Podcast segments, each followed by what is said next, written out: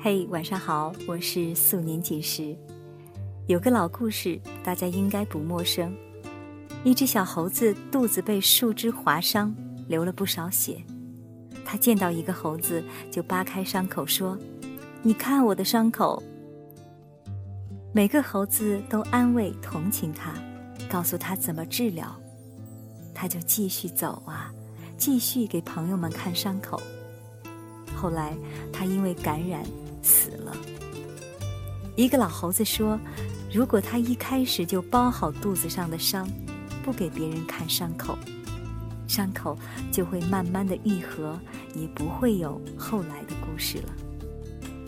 把伤害太当一回事儿的人，都活得不好。”这就是今晚我要和你分享的文章，来自 S 先生。我的同学阿松有个妹妹叫小雨。这女孩五年前才七八岁时，那年春节，她突然来敲门，说是要给我拜年。我一琢磨，立刻明白了，一定是他那个老哥故意让他来要压岁钱了。我就故意逗他：“你给我拜年，那我也跟你说一声新年好，快回家吧，来，给你一包饼干。”小雨接过饼干，嘴巴一嘟，就开始撒娇。我哥说了，不能光嘴巴拜年，我还没拜完呢。我一愣，就看见这小女孩啪嗒一声，从背后拿出一个布垫子，飞快地趴下，给我一连叩了三个头，嘴巴特别甜，说着吉祥话，笑容也甜，一脸乖巧地注视着我。于是。我只好转身去拿钱包。又过了两年，小雨念中学了，人长高了，亭亭玉立一个少女了，完全不是小时候鼻涕耷拉的小丫头了。我和阿松，还有她，还有阿松的另外一个弟弟，一起在树下的草坪上晒太阳、玩扑克。他和我们嬉笑玩闹，帮着自家人出牌打赢我。我问他长大了有什么志向，他说要当银行白领，因为功课还不错。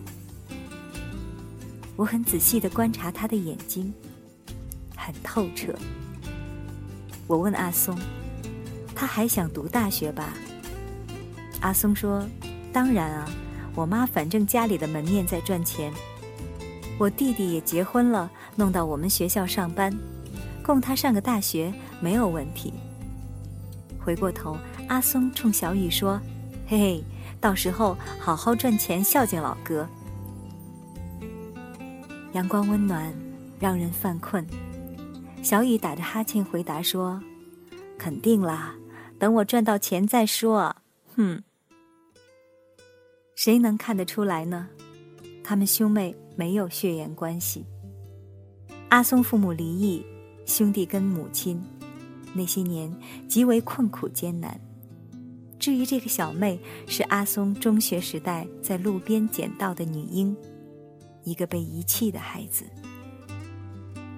小雨很早就知道自己的身世，他们一点也没有隐瞒。但这个女孩子的眸子乌黑明朗，半点晦暗都没有。没有小心翼翼的收敛，没有心底默默要报答收养之恩的沉重。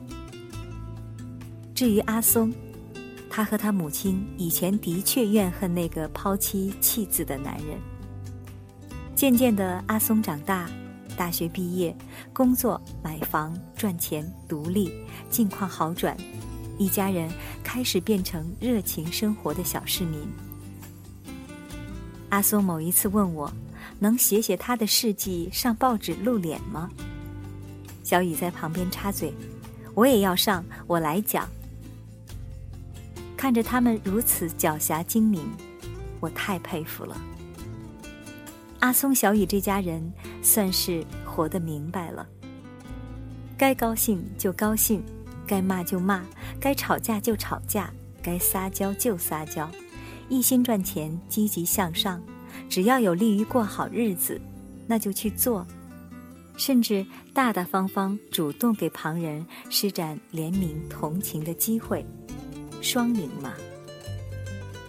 人生最大的伤害是把伤害太当一回事儿的人，都活得不好。但是他们反其道而行之，真是聪明的一家人。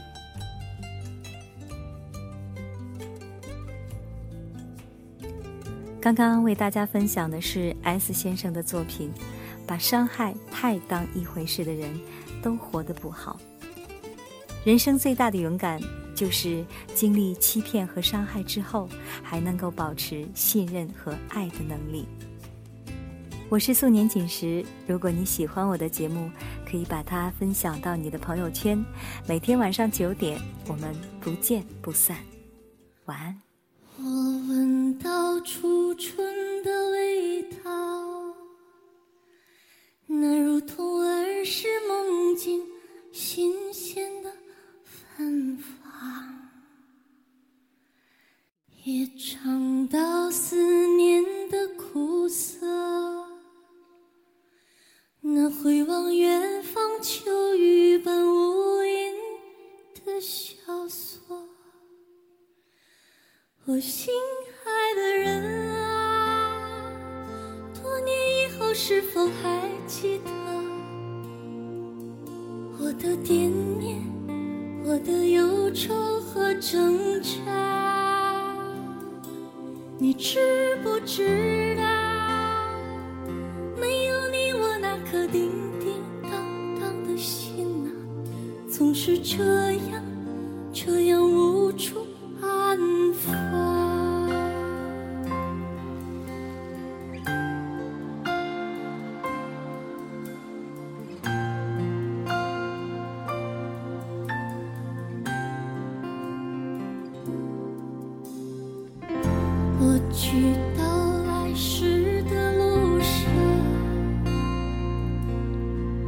还是那趟